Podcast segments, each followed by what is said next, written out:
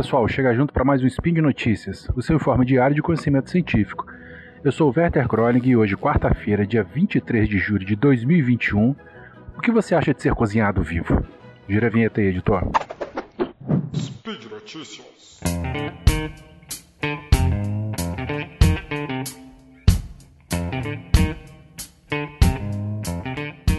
Pois é, pessoal. Lá no SciCast 4014 a gente falou sobre os costões rochosos e a comunidade bentônica associada a esses locais, dentro de vários outros assuntos legais também conversados. Só fazendo um, um, um refresco de memória, comunidade organismos bentônicos são aqueles organismos que vivem aderidos ao substrato ou que o seu, o seu hábito de vida está intimamente relacionado com o substrato, seja ele inconsolidado ou substrato consolidado, que, como o próprio nome diz, né, são as rochas ou estruturas maciças. E esses organismos bentônicos podem ser animais, né, macrobentos, macroalgas, microbentos, microalgas e assim por diante. Dentre os diversos assuntos abordados, falamos sobre as adaptações físicas, comportamentais e fisiológicas dos organismos que vivem na faixa entre marés. A faixa entre marés, então, é aquela faixa que fica entre o limite da maré baixa e o limite da maré alta. É, e uma característica particularmente que eu admiro muito é a capacidade que esses organismos têm de suportar as altas temperaturas e o pouco oxigênio disponível durante os eventos de maré baixa, de marés muito baixas, né, e com elevada temperatura no ambiente. Mas, para minha infelicidade, essa onda de calor é, no Canadá, recente aí, todo mundo acompanhou pela mídia, trouxe fatos interessantes sobre esse assunto. Nos últimos dias, então, muito se falou que alguns mexilhões, ah, perdão, que alguns milhões ou bilhões de organismos morreram cozidos dentro de suas conchas em função do calor extremo no Canadá. Em reportagem veiculada na CNN Brasil, traduzida da CNN International, cientistas afirmam que a onda de calor teria sido impossível sem a influência das mudanças climáticas causadas pelo homem. E a Manu tá latindo aqui no fundo, vocês me perdoem, por favor. A matéria ela foi publicada em 10 de julho e diz o seguinte: a onda de calor devastadora que atingiu a Colômbia Britânica na semana passada está sendo responsabilizada pela morte de uma enorme quantidade de mexilhões, mariscos e outros animais marinhos que vivem nas praias do oeste do Canadá. Christopher Harley, professor do Departamento de Zoologia da Universidade de British Columbia, encontrou incontáveis mexilhões mortos abertos e apodrecendo em suas conchas no domingo passado na praia de Kitsalano, que fica a poucos quarteirões de sua casa em Vancouver. Harley estuda os efeitos das mudanças climáticas na ecologia das costas rochosas onde vivem os mariscos, mexilhões e estrelas do mar. Então decidiu observar como os intervalos intertidais, que é o intervalo entre marés, estavam se saindo na onda de calor recorde que atingiu a área nos últimos dias, entre os dias 26 a 28 de junho. Ele comenta né, que pôde sentir o cheiro de podre, cheiro de marisco apodrecendo na praia antes de chegar, porque já haviam muitos animais mortos nos dias anteriores. No dia seguinte, então, ele e seus alunos foram para Lighthouse Park, em West, West Vancouver, e onde ele visita, né, ele monitora há mais de 12 anos. E ele comenta que foi uma catástrofe.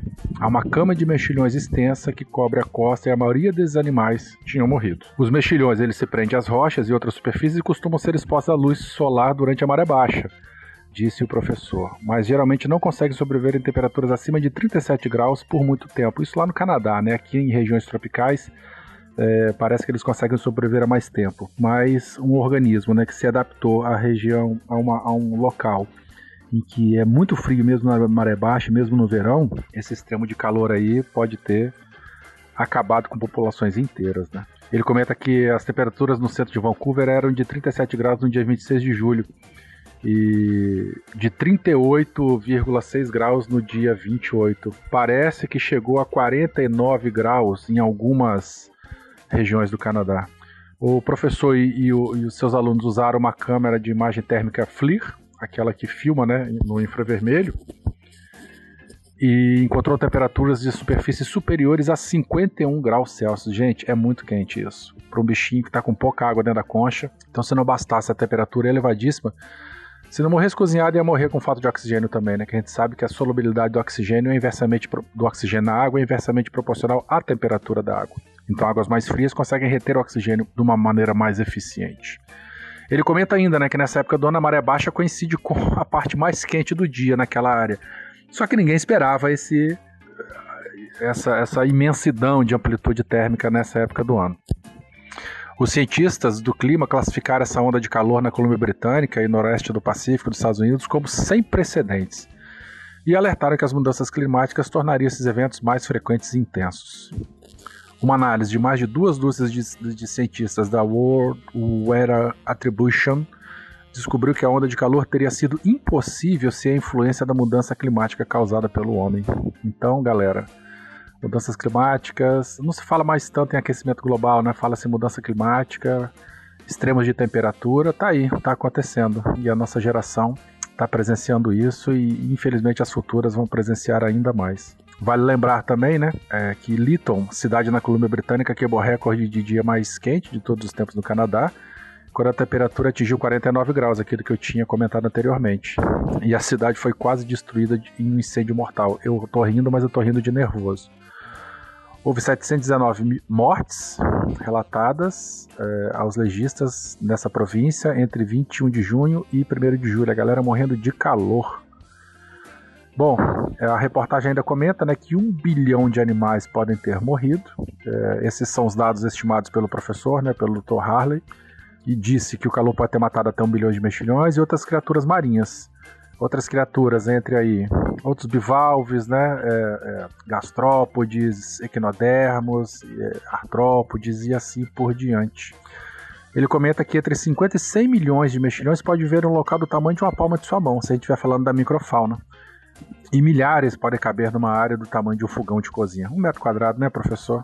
As consequências disso são bastante drásticas, né? Eles comentam que quando é, bancos de mexilhões eles desaparecem, é, ele comenta que eles são as principais espécies estruturantes dessas comunidades. Então são quase como as árvores da floresta que estão fornecendo hábitat para outras espécies. Então, perdendo esses bancos de mexilhões, toda a biodiversidade associada, ela também se perde. E isso tudo pode causar né, é, um efeito cascata em outras espécies, populações e comunidades. E eles finalizam aqui, né, dizendo que o que me preocupa é que se você começar a ter onda de calor como essa a cada 10 anos em vez de a cada mil anos, ou a cada cinco anos, é porque você está sendo atingido com muita força, muito rápido para realmente se recuperar, falou o professor.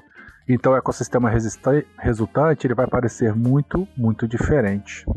É triste, mas é verdade e a realidade ela tem que ser dita.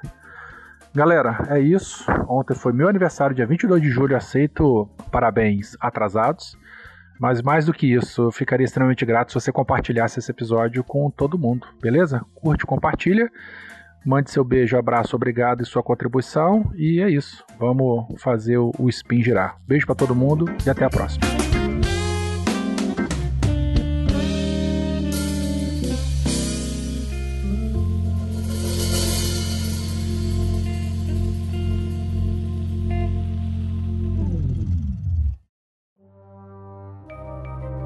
Este programa foi produzido por Mentes Deviantes. deviante.com.br.